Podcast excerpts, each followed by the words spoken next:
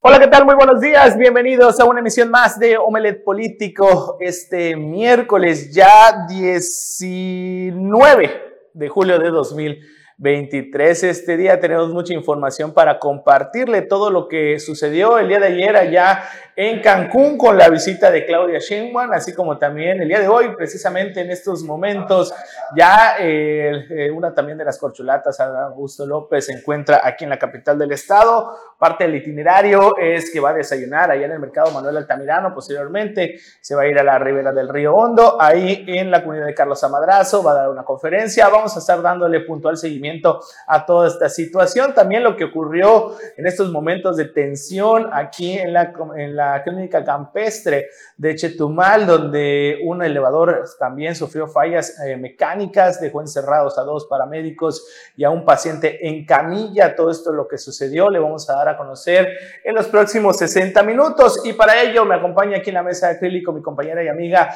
Marta Torrero, que también estará conmigo durante estos 60 minutos llevándole la mejor información que se ha generado en las últimas horas aquí en la capital del estado y por supuesto en todo y largo ancho de nuestro estado bello de Quintana Roo. Muy buenos días, Marta. Gracias, César. Muy buenos días. Buenos días a ustedes que nos distinguen con su preferencia. Hay mucha información porque además también le vamos a tener los detalles. Por primera ocasión, una mujer es rectora en la Universidad ahora Autónoma de Quintana Roo. Como ya explicaba César, también todos los detalles de la eh, visita ayer de la doctora, doctora Sheinbaum, o llega también otro de los aspirantes a eh, candidato presidencial. Quédese con nosotros, realmente le va a interesar lo que tenemos. Así es, y para iniciar, vámonos con nuestro recorrido en todas nuestras plazas aquí en el estado de Quintana Roo. Y vamos a iniciar allá en Solidaridad donde se está entregando equipo nuevo y también lo que es eh, un aumento al seguro de vida de los policías. Un punto muy importante, ya que eh, pues en esta conformación de la nueva estrategia en la prevención del delito, acompañado también con la nueva ley de seguridad ciudadana y todo lo que se ha estado haciendo en inversión para la adquisición de patrullas, motopatrullas, así como también un nuevo helicóptero. Ya hay dos helicópteros aquí en el estado de Quintana Roo. La idea también es que uno pues, eh, pues realice lo que son la, estrategia de prevención del delito en la zona norte y el otro se pretende quedar también en la zona centro y sur. Esto también es parte de lo que se está haciendo como los trabajos para disminuir los índices delictivos, muy importante tema y también tema toral de la actual administración estatal. Pero vamos a ver lo que está sucediendo respecto a esta, este tema de la seguridad allá en Playa del Carmen.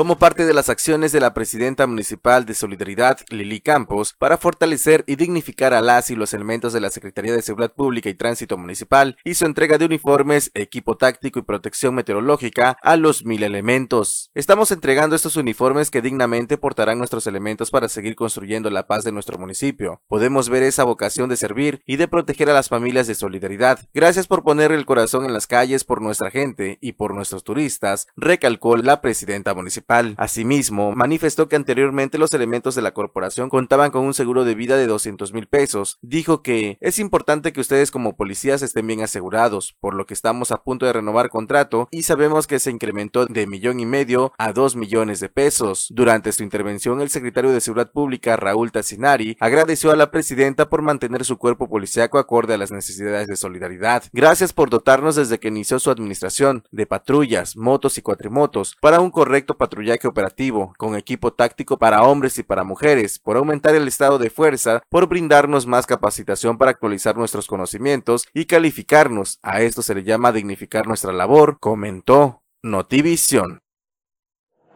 Bueno, déjenme comentarle que una de las principales quejas de no solamente los empresarios, sino también de la ciudadanía en general es esta eh, burocracia o este tema tan largo para realizar trámites. Ya en Tulum se están tomando cartas y el ayuntamiento, el presidente municipal Diego Castañón, encabezó la entrega de equipos de cómputo, una inversión de más de 4 millones de pesos.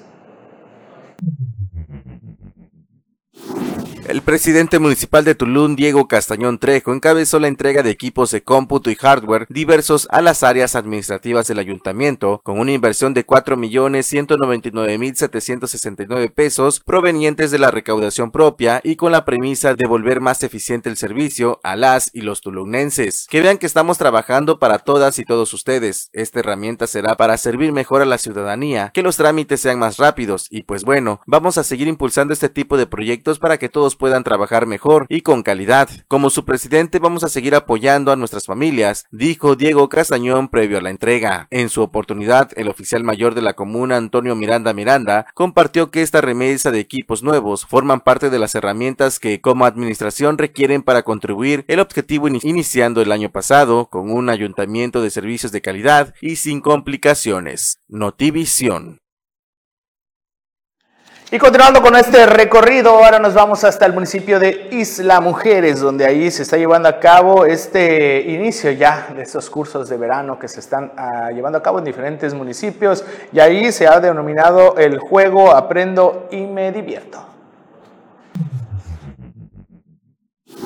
Transformar a Isla Mujeres en un municipio que genere bienestar y prosperidad para las niñas y niños es prioridad para la alcaldesa Atenea Gómez Recalde. Por ello, del 17 al 28 de julio de 9 de la mañana a 1 de la tarde se llevará a cabo en el Centro de Desarrollo Comunitario en la zona continental el curso de verano Juego, Aprendo y Me Divierto. En ese sentido, la coordinadora de Desarrollo Económico de Isla Mujeres, Rosali Viviana Changiwit, explicó que la finalidad del curso Juego, Aprendo y Me Divierto es que las niñas y niños de 7 a 12 años aprendan cosas nuevas, socialicen, se diviertan y convivan de manera segura durante las vacaciones con menores de su misma edad. La coordinadora detalló que los 33 niñas y niños participantes tendrán actividades físicas, pláticas de valores, prevención del delito, educación ambiental, manualidades, juegos y al finalizar el curso presentarán una obra enfocada a los animales marinos, al ser este año el tema del curso. Notivision. Y en, Felipe Carrillo Puerto, la presidenta municipal María Hernández encabezó el 151 aniversario luctuoso de Benito Juárez. Estos son los detalles. La presidenta municipal de Felipe Carrillo Puerto, María Hernández, encabezó el homenaje cívico conmemorativo al 151 aniversario luctuoso de Benito Juárez García, el cual se llevó a cabo a temprana hora de este martes al pie de su monumento ubicado sobre la avenida del mismo nombre y Lázaro Cárdenas de la ciudad de Felipe Carrillo Puerto. El acto cívico estuvo organizado por la Dirección de Educación Municipal en coordinación con la Logia Simbólica Kunakim número 5, donde estuvieron también regidores, secretarios, directores, jefes de áreas, y trabajadores de la comuna local. Posterior a los honores de bandera nacional a cargo de la banda de guerra de la Dirección de Seguridad Pública, Tránsito y Bomberos Municipal y la entonación de los himnos de Quintana Roo y Nacional Mexicano, se dio lectura a una remembranza histórica a cargo del profesor William González, miembro de la logia simbólica Kunahkim número 5. En el discurso, destacó que hace falta palabras para describir en su justa magnitud los principios de sabiduría, sobriedad y entrega a la patria que caracterizaron a Benito Juárez, ya que a él se le ennoblece por su condición humana, llena de virtudes y defectos, y se le reconoce por sus méritos enormes al ser el ejemplo más vivo de la perseverancia en la lucha contra todas las adversidades. Notivisión. Ya le comentábamos al inicio de Omelet Político, ayer estuvo en Quintana Roo, particularmente en Cancún, la doctora Claudia Sheinbaum. El dirigente del Partido Verde Ecologista de México, Renan Sánchez, la acompañó. Vamos con la información. El dirigente del Partido Verde Ecologista de México en Quintana Roo, Renan Sánchez Tajonar, acompañó este día a la doctora Claudia Sheinbaum durante su gira por Quintana Roo, que culminó con la asamblea informativa realizada con una abarrotada unidad deportiva Toro Valenzuela en la ciudad de Cancún. Cabe mencionar que la asamblea informativa es parte del proceso para definir quién será él o la coordinadora de los comités en defensa de la Cuarta Transformación y velará por la continuidad del proyecto que emprendió el presidente Andrés Manuel López Obrador. En este marco, el dirigente del Partido Verde en Quintana Roo, Renan Sánchez Tajonar, detalló que la gran familia verde reconoce a la doctora Claudia Sheinbaum como una mujer excepcional, quien tiene el mejor perfil para seguir la visión de transformación de México. Su trayectoria y experiencia hablan por sí misma. Es una mujer preparada, con liderazgo, resultados tangibles y un compromiso inquebrantable con el pueblo, que defiende los principios y valores que nos identifican como una alianza triunfadora, añadió. Notivisión. Pues ahí está, ayer el día de, eh, pues estuvimos, bueno, ahí muy pendientes, igual todo nuestro equipo de Canal 10 estuvo allá en, en Cancún, desde la llegada al aeropuerto, así también como el recibimiento que le dieron, igual hasta con ese corrido que le cantaron allá en el aeropuerto internacional de Cancún. Posteriormente eh, se, se dirigieron a lo que es un partido de softball con estas eh, muy conocidas, incluso hasta de manera internacional, estas diablitas de Hotsonot. Ahí estuvieron las, las auténticas diablitas de Hotsonot, como se hacen llamar. Posteriormente también hubo la, este meeting que se llevó también en esta eh, Plaza de Toros y pues ahí estuvo eh, esta parte de lo que se realizó durante esta visita de una de las corcholatas o como se le llama, denominan también una de las preferidas, Claudia Sheinbaum. Hay que mencionar también que a través del Instituto Instituto Nacional Electoral de Quintana Roo. El día de ayer tuvimos la oportunidad de platicar con Sergio Bernal, quien es el vocal ejecutivo. Se aseguró que se está eh, documentando todas estas visitas o estas eh, reuniones que están haciendo directamente en estas corcholatas y posteriormente también hay que mencionar que el día de hoy aquí en la capital del estado está llegando uno de los también contendientes en busca de la candidatura a la presidencia de la República, Dan Augusto López.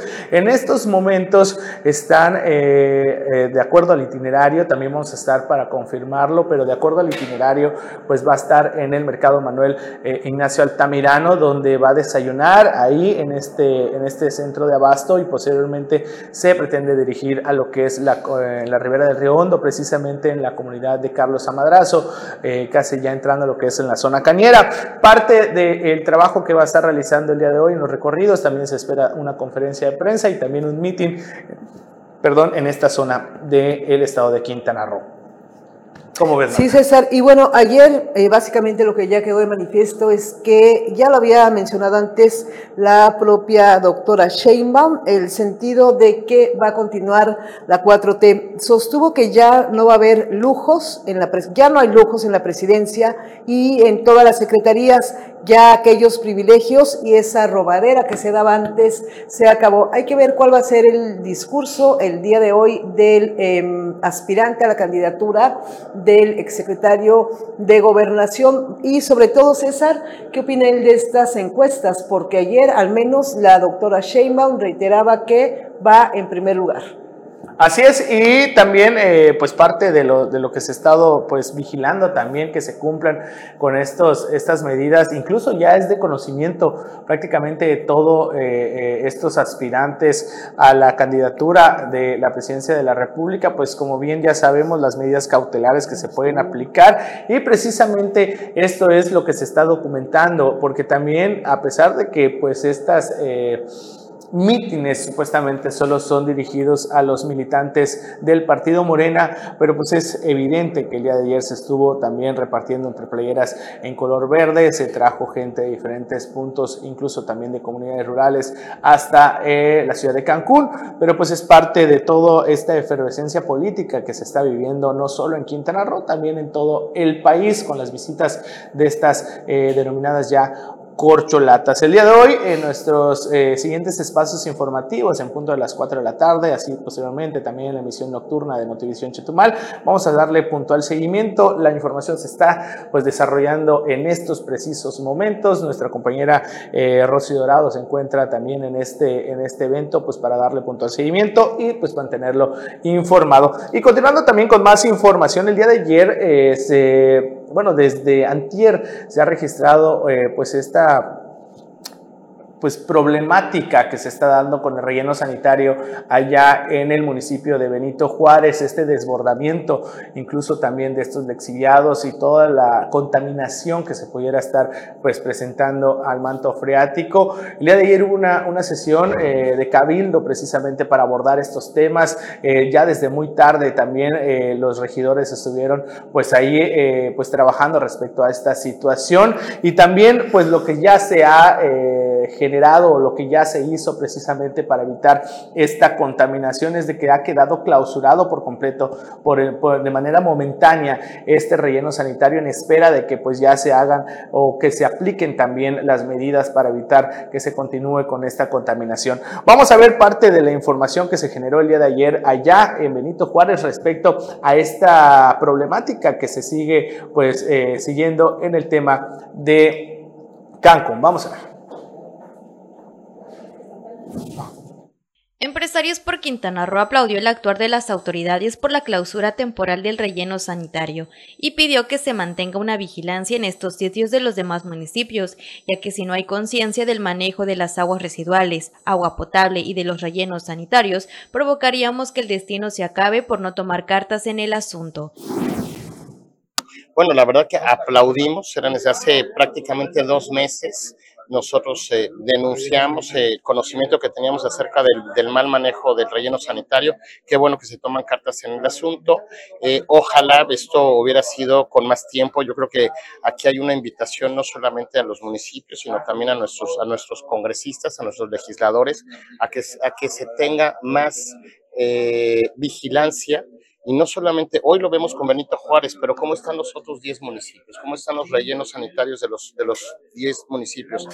Nosotros queremos seguir, que, que, nosotros queremos que Quintana Roo siga creciendo, pero ¿cómo va a crecer si nosotros empezamos a, a, contaminar nuestros mantos acuíferos? Es muy, no es solamente un tema social o no solamente es un tema económico o un tema de salud, es un tema medioambiental.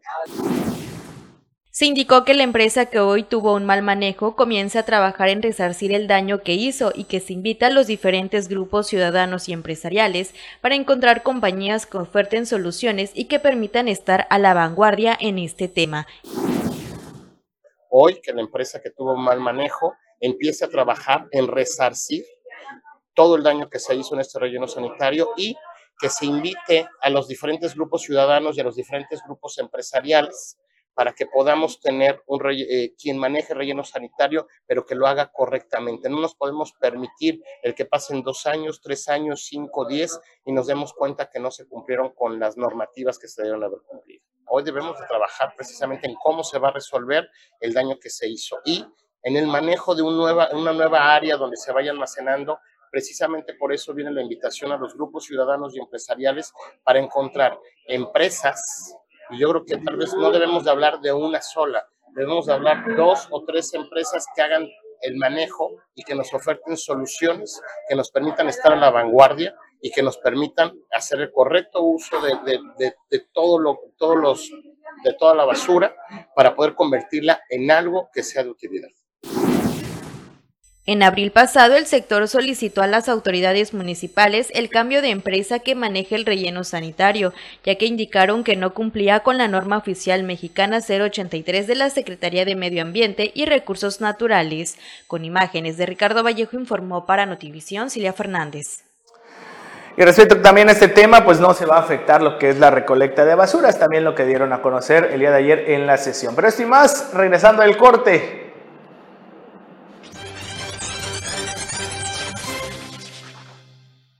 Y ya estamos de regreso aquí a Omelet Político y llegan refuerzos. Ya se integra a la mesa de acrílico el profe de la información, Anuar Muguel.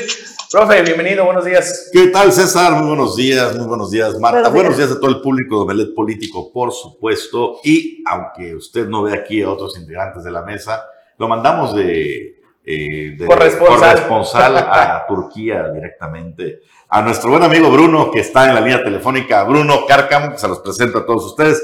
¿Qué tal, Bruno? Buenos días. Maloskin, Merhaba, como se dice por acá, muy buenos días, Gunaiden. Eh, saludos desde Estambul, Turquía, precisamente aquí donde se juntan los dos continentes, el europeo y eh, el continente asiático, eh, un lugar milenario en tradición e historia.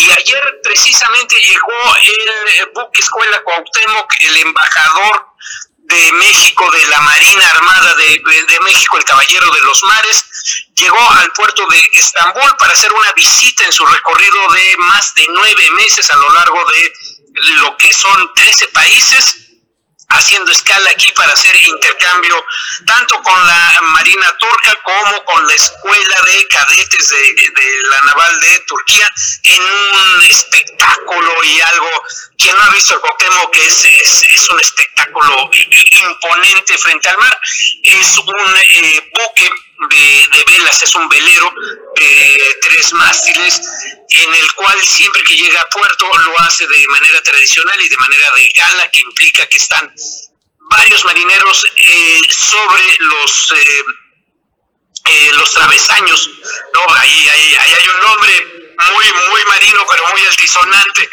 en, mexicano que refiere a esto, y siempre llegan en formación ellos de pie. El, día de ayer, precisamente frente a autoridades turcas de, de, la Marina turca presentes ahí y diversas personalidades, entre ellos el, el embajador, la cónsul, el agregado naval, pues eh, varias personas de, los turcos, uno en particular se acercó y preguntó, oye, ¿no son eh, figuras de plástico eso que está arriba? Sí, es que en el, video, en el video parecen pajaritos o figuras de plástico, nada más para que vean la enormidad del velero Cuauhtémoc. Son 15, 20 metros, anual. Estamos hablando que es un tercer, cuarto piso y ahí vienen parados casi una hora, de 40 minutos a una hora, que es el acercamiento que necesita. Como es un velero, no, no, no, no tiene la autonomía o la independencia que le dan los motores, entonces tiene que ser eh, ayudado, además de, pues obviamente aquí el, estrecho de Bósforo, uno de los más transitados del mundo y con más restricciones en cuanto se refiere a tránsito eh, eh, militar, viene ayudado para que se acerquen y entonces los marinos vienen en formación parados en estos, en estos travesaños casi una hora. Espectacular la llegada, la bandera, una bandera de más de 20 metros ondeando ahí eh, eh, mientras hace su, su arribo.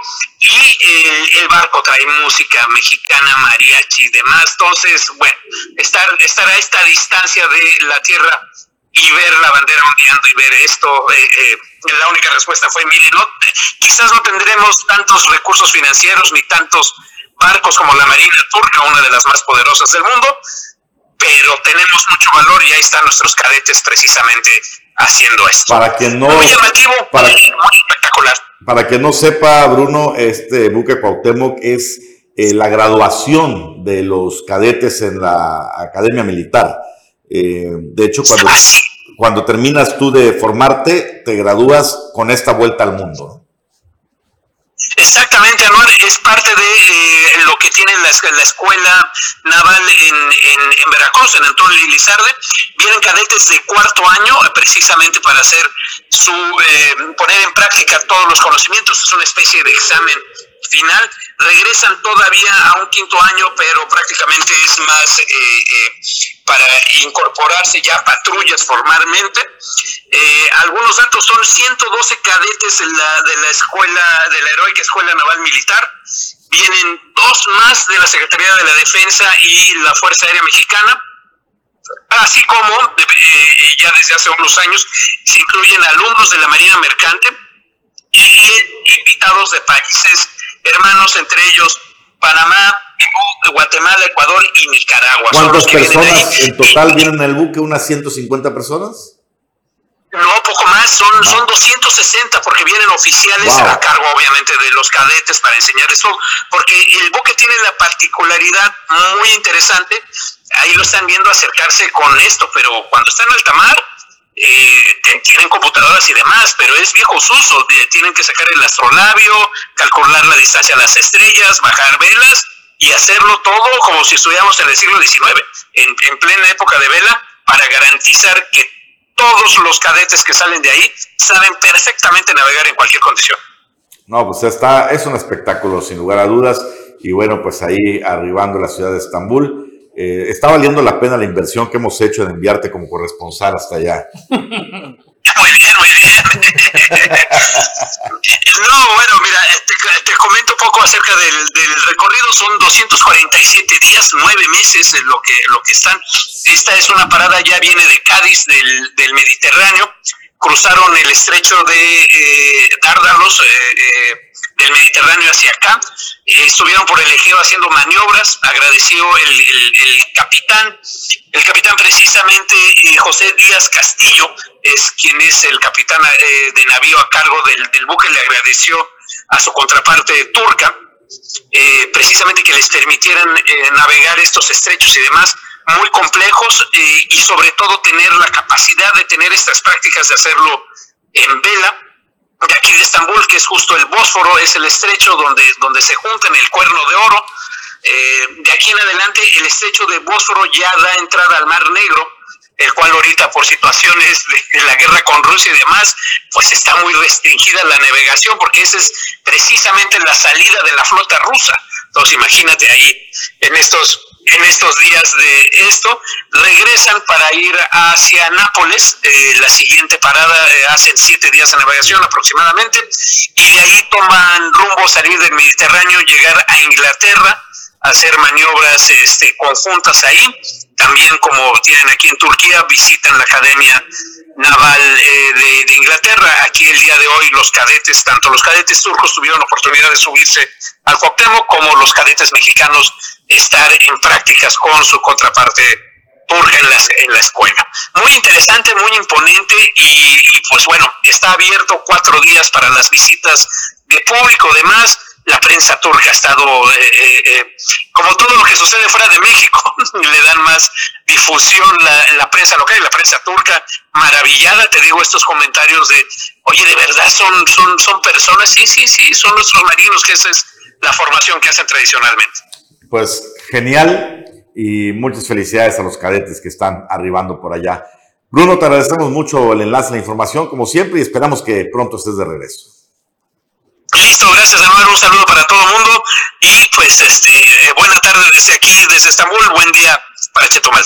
Igualmente. Así es, y ahí también estuvo presente, hay que mencionarlo también, el embajador eh, José Luis Martínez, eh, también el agregado naval, el capitán Alfonso Carrillo y por supuesto también la cónsul de México en Estambul, Isabel Arvide Limón. Y respecto también a esta situación, ahí también nuestro compañero y amigo Bruno Cárcamo nos hizo llegar un video musicalizado de eh, precisamente de la llegada de este, esta embarcación ahí a este puerto para ver con más detalle es cómo está esta, esta, esta, este arreglo. Vamos a ver.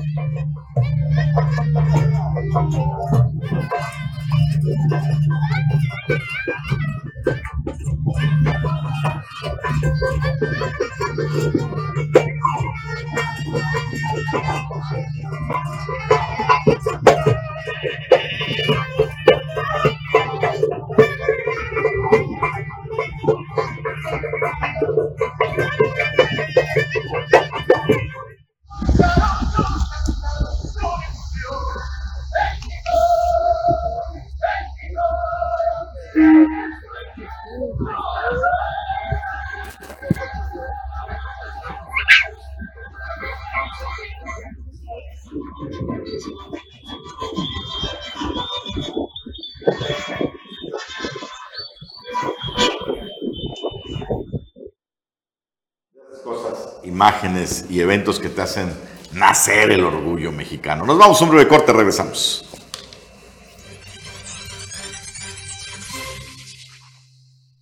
Ya estamos de regreso aquí a Melet Político y el día de ayer por la tarde, eso de las tres y media, cuatro de la tarde, se vivió eh, momentos de tensión eh, luego de que se reportara el servicio de emergencias 911 que dos paramédicos de la unidad de respuesta a emergencias médicas adscritos a lo que es la dirección de bomberos se quedaron encerrados en el interior de un elevador aquí en una clínica particular que se encuentra de hecho aquí muy cerca del estudio de Canal 10 en la, en la clínica campestre. Esto luego de que se presentaran fallos mecánicos en el interior de esta, de esta máquina, en la polea mencionaban también las autoridades que pues, eh, pues tuvieron que pues, realizar algunas maniobras para poder reactivar este, este elevador. Se trata de dos, dos paramédicos que estaban realizando lo que es un traslado de un paciente en una camilla. Debido a, las condiciones de esta persona, eh, pues tuvieron que utilizar este ascensor para poder ya instalarlo en una, pues en una habitación en el segundo piso de esta clínica, pero al momento de que iniciaron ya con el ascenso, pues eh, se presentó esta falla que pues eh, independientemente de que afortunadamente también hay que mencionarlo, no se registraron personas lesionadas y obviamente tampoco eh, lamentamos alguna vida que se haya perdido, pero lo cierto es de que de acuerdo al antecedente que pues se tiene con lo que sucedió en el Instituto Mexicano del Seguro Social allá en el municipio de Solidaridad, donde lamentablemente una niña pues eh, lamentablemente falleció respecto a también a un fallo en uno de estos elevadores, pues obviamente estas personas pasaron alrededor de 20 minutos en el interior de este, de este elevador encerrados y obviamente también con el con el paciente y pues eh, sí pasaron pues momentos muy de mucha tensión, de temor, miedo, incluso podríamos llamarlo hasta terror porque vaya a desprenderse este, este elevador y pudiera causarle la muerte a estas personas.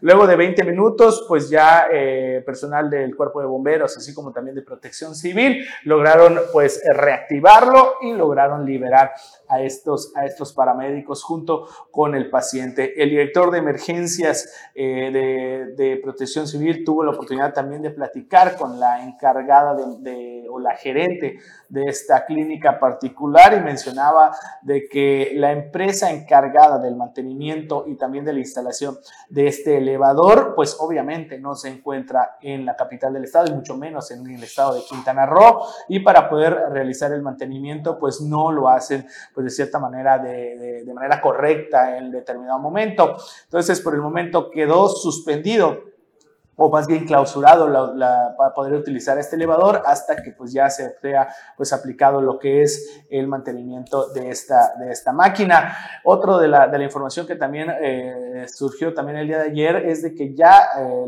la, Coordinación de Protección Civil del Estado realizará un operativo de inspección en cada uno de estos elevadores que se encuentran en tanto en edificios públicos como privados, así como también en dependencias de gobierno, incluso también en el Palacio de Gobierno, para verificar el, bien, el buen funcionamiento de cada uno de estos elevadores y también evitar pues cualquier tipo de tragedia que se pueda realizar o ocasionar más bien en este tipo de, de, aparatos. Qué situación, los elevadores. Qué psicosis, ¿no? Sí, hombre. Pero además, bueno, em, va a empezar Protección Civil a, revisar los elevadores, pues el incidente de la, de la niña ya tiene, ¿cuánto? ¿Semana y media? Una semana Una semana.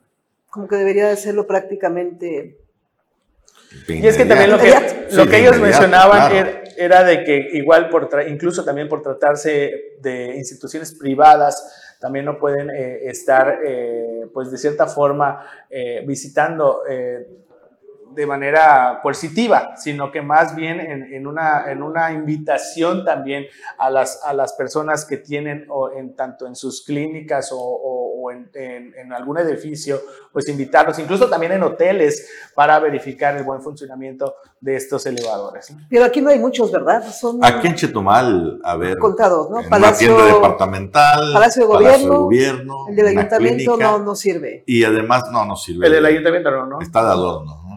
Y creo que el, el, más alto es el del Palacio de Gobierno, este, que son tres pisos, pero tres pisos altos no, no hay demasiados. Porque el de la megaescultura no, pues nunca entró en funcionamiento, ¿verdad? No, no, no entró en funcionamiento jamás, que, bueno, al menos con el público no, no, por justamente por riesgos estructurales y demás. Así que ahorita, pues los elevadores están bajo la lupa en la mira por toda esta serie de fallos que se han dado. ¿no? Eh, información viral a nivel nacional, vimos un suceso de esos lamentables que no te explicas y que ha detonado después de que una grabación de seguridad eh, pues dio cuenta de la agresión a una maestra de kinder. Entran unos padres de familia, una pareja, mamá y papá de un niño de kinder, al parecer, a esta escuela particular, por lo que se indica, eh, la directora, querían hablar con la directora, pero la directora al parecer no los atendió, según declaraciones de la maestra. El caso es que al entrar el sujeto saca un arma y la madre de familia se le va encima a la maestra a golpes mientras el niño lo celebra en un video, en un video terrible que evidencia pues la degradación social que se vive en nuestro país. Vamos a ver el video viral, está ahorita en todas las redes, en todos los medios de comunicación.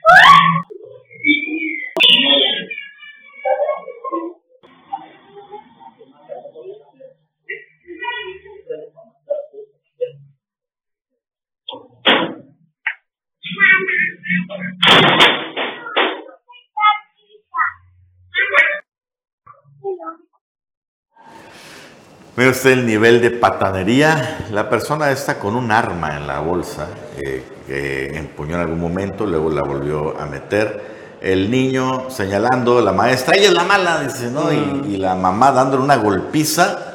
Imagínese usted ¿Qué ejemplo, lo que estamos viendo. Obviamente esto ya eh, circuló a nivel nacional. La maestra declaró toda la situación de la agresión. Vemos ahí la pose de este sujeto y ya están siendo investigados ya fueron detenidos. Ya fueron, detenidos. y fue en eh, Cuautitlán, Izcalli, obviamente en la Ciudad de México. Es el Kinder Frida Kahlo y ya los detuvieron por golpear y encañonar y amenazar de muerte a esta profesora. Y bien merecido, pero qué lamentable es que se tienen que hacer virales los casos, Marta, para que la, la autoridad accione. Cuando se vuelve viral, ah, entonces sí. Y ahí vemos, mira, una amenaza más del sujeto directamente una maestra de kinder. Imagínese usted a lo que hemos llegado. ¿qué, más le pudo haber hecho a, un pequeño, no?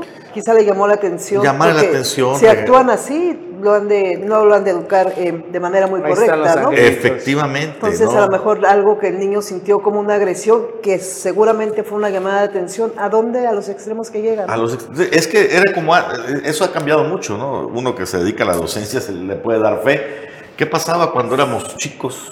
Tú no, se estás mucho más. Y llegabas a, a ti te consentía tu papá. Llegabas a la escuela y el maestro te acusaba y le decía, ¿sabe qué, señora? Regañé a su hijo por esto, por esto, por esto. Dele el doble también. El doble, dele el doble. Ahí te agarraba la mamá o en tu casa llegando y te daba otra. ¿No? Y castigo y hasta una sin para que te eduques, ¿no? Y ahora no, es todo lo contrario. El maestro o maestra con trabajo quieren acusar a los niños porque les dices algo a los papás o mamás y te regañan a ti. Pero pues si luego nos preguntamos por qué la generación de cristal, ¿no? Luego porque estamos como estamos, porque bueno, ya ni a los padres respetan los, los niños, ni a sus papás. ¿no? Y viendo esos ejemplos sabemos cómo están las cosas. Vámonos un corto porque ya me enojé.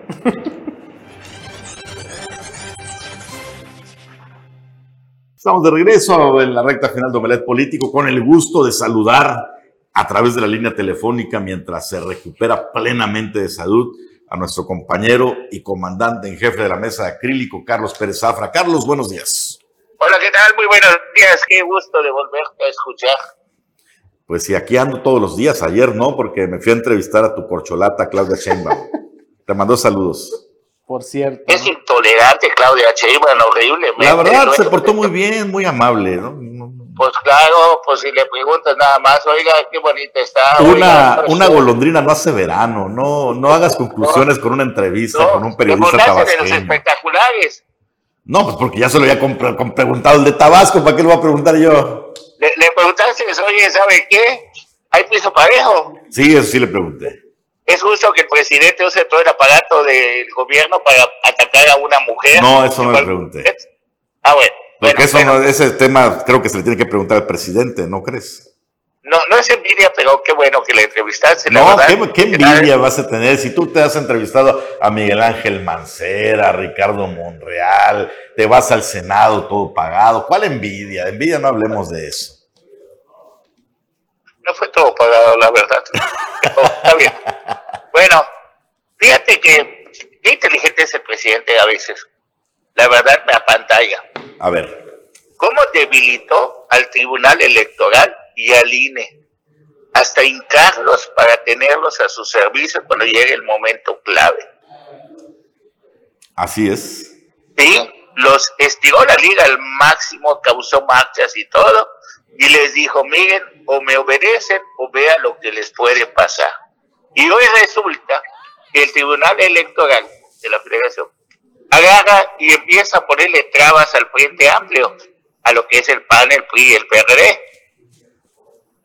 Entonces, había la esperanza que las quejas en el pasaran al tribunal y en el tribunal metieran orden. Entonces, hacen la pinta como que van a calmar al presidente de la República, pero por otro lado, a los que calman son a los que podrían representar algún obstáculo para que continúe pues gobernando Morena, que nada lo va a impedir. Entonces, agarran y llegan a Augusto y Yucatán, aquí en Mérida, agarra y dice, ¿saben qué? Nadie va a frenar un proyecto de nación. O sea, la candidatura de Morena, el proyecto de que Morena siga gobernando este país, es un proyecto de nación. ¿Qué esperanza puede tener una oposición a la democracia si es por orden presidencial en un autoritarismo total? Entonces, se pone interesante porque no se andan comedias tintas. Agarran y dicen, ¿saben qué? Ahí nos vemos, cine, me lo paso por donde, ya saben, ahí nos vemos, trifa, ahí nos vemos todo y eso, pues, dices, pues limita a que alguien pueda aspirar a algo. Y si dentro del Frente Amplio le están poniendo trabas a Xochitl Gálvez para que ella sea la candidata, sus mismos compañeros operados desde, los, desde la cúpula del poder, pues vemos que el, el enemigo lo tienen en casa. Si el mismo Frente Amplio le falla su tecnología para juntar las firmas. Todo eso es parte de una operación política bien, bien hecha, la neta. Bien diseñada. Pues, ¿ah? es, por eso que te digo que a mí se me hace muy extraño que digamos que Ay, es que López Obrador está desencajado con Xochitl. Nada, la está haciendo a crecer deliberadamente por algún motivo. Sí, porque sale hoy a nivel nacional que lo que está haciendo el presidente de la República es un distractor debido a que ninguna de sus cocholatas levanta, ninguna levanta o causa pasiones como él las ocasionó en su momento. Entonces se preocupa el presidente porque dice todos están bien perjudicados. Nadie prende escenarios como él los prende cuando o él los prendía cuando era candidato aunque sigue siendo candidato, ¿no? Entonces, deliberadamente, él está a propósito, está haciendo que se Xochitl como un distractor. Mientras tanto, también está el escándalo del derrame de Pemex en el Golfo de México de petróleo. Hay gente que dice que la mancha es de mil, de, de mil kilómetros de largo, cuadrados, mil kilómetros cuadrados. Y, ahí Pemex desmiente y dice que no, que nada más se perdieron como 383 barriles de petróleo que están derramados allá. Pero uno dice, ¿cómo vamos a cuidar y cómo vamos a, sanear ese daño ambiental que tenemos aquí cerquita? se pone... terrible, ¿no? O sea, hay una disparidad enorme entre 383 barriles y, y mil kilómetros cuadrados. Hay que ver cuál es la verdad del caso, porque Sí, preocupa. Dicen que si fueran mil kilómetros cuadrados se hubieran perdido un millón y medio de barriles. Sí, definitivamente. Pero debido a la opacidad, crea especulación la posibilidad de, la información. Cuando en la misma mañanera el presidente debió haber informado sobre esto que está haciendo. Y dicen, bueno, si las mañaneras las creó el presidente para tener informado el país, ¿por qué no informa la realidad de lo que está pasando? Sobre todo en esto, por cuestiones políticas se pone buenísimo el tema de que ayer vimos cómo se desbocaron los, los del Partido Verde por Claudia Sheinbaum. Totalmente, ya. Vemos a Renan Sánchez, a todos ellos. Entonces, y Manuel Velasco Correa. Es, es relleno, también Noroña es relleno. Y también Monreal es relleno. También Monreal es relleno, hay que decirlo como tal. Adán Augusto no es relleno, pero la tiene difícil, ¿eh? sí la tiene difícil. Hoy, va a estar en Quintana Roo, vamos a ver quiénes la acompañan. ¿Ah? Hoy va a estar en Quintana Roo, vamos a ver quiénes la acompañan. Porque ayer vimos a todo mundo, eh, los que podían, ¿no? Porque hay unos que no pueden, por ejemplo, los alcaldes no pueden. Eh, los gobernadores no pueden eh, ir al meeting de Clara Shema, pero los diputados, regidores, ahí estaba la mayoría. No, pues seguro va a estar don Jorge ti ahí. Pues sí, sí, es de los chocos, de los pocos chocos que quedan. William Ferrer posiblemente. Aldana. Eh, ¿Aldana? Sí. Bueno, pues la cargada será mucho menor, eso sí me queda claro. Bueno, fíjate que si don Adán Augusto se le pone una bolsa de sabritas en la cara, tendría muchísima oferta, tuviera oportunidad, pero se ve muy serio. Saludo a don Víctor García Sánchez siempre. Ándale, hablando de ¿Ah? seriedad. Hablando de seriedad, también de honestidad, allá mis respetos absolutos para don Víctor García Rica. Pues vamos a ver, vamos a ver qué tal prende hoy la visita de, de Adán Augusto. Ayer, pues obviamente la movilización a favor de Claudia Sheinbaum intensa y multitudinaria. Porque tienen la orden desde los más altos, este, pues ahora sí que el poder de los estados en apoyar con todo a Sheinbaum. Y hasta ahorita va a enfilar a Claudia Sheinbaum. Luego, pues todavía faltan 40 días para la decisión, algo así, ¿no? Eh, cinco semanas exactamente. Bueno, pues les mando un saludo a todos y que estén bien. Vamos a ver qué pasa de aquí a mañana. Ya está, estamos pendientes, Carlos. Muy buenos días. Saludos. Carlos Pérez Zafra, vía telefónica, como siempre. Tenemos más información, César. Y precisamente hablando ya también de la visita de Adán Augusto López aquí a la capital del estado, ha sido mínima hasta el momento la participación de la ciudadanía. Nos hacen llegar a estas fotografías de hace un momento ahí en el, en el mercado Manuel Ignacio Altamirano. Ahí algunas personas, una pequeña batucada. Esto es parte de lo que se está viviendo en estos momentos allá en el mercado Manuel Ignacio Altamirano. Si usted está circulando por esta zona o va a pasar por ahí y ve que pues hay, pues hay un poco de gente, algún meeting y demás, pues es debido a esta. Ah, pues mira, profeta resultó Carlos Pérez ahí está Jorge Portilla. Eh, pues bueno, de los que está apoyando, nada, nada que ver con lo que vimos ayer. No, nada, nada, ni, ni, ni, un 1% yo creo de, de, lo que se vivió el día de ayer allá en Cancún. Bueno, nada más para que le vayan midiendo eh, el agua a los camotes, pero tiene su, su estructurita dar gusto también aquí. Y no tan a gusto, decían algunas publicaciones de, de, en redes sociales en estos momentos, debido a la poca afluencia de gente, pocos morenistas de, de Chetumal, ahí muy poco el músculo, ¿no? Ahí presente. Al menos aquí en el estado. Y es que los que apoyaban a Marcelo Ebrard y a Don Augusto, como que ya, ya veletearon y ya saltaron pues con, Claudia Sheinbaum. Juan Carrillo, por ejemplo, Emir Bellos, de Lázaro Cárdenas también. Osorio. Sí, sí, sí, no, ya. Brinquito porque ya vieron para dónde sopla el viento. Nos vamos, gracias por acompañarnos el día de hoy en Omelet Político, siempre con el gusto de saludarlos y bueno, pues nos despedimos invitándolos para que nos sintonicen mañana. Hasta mañana. Muy buenos días.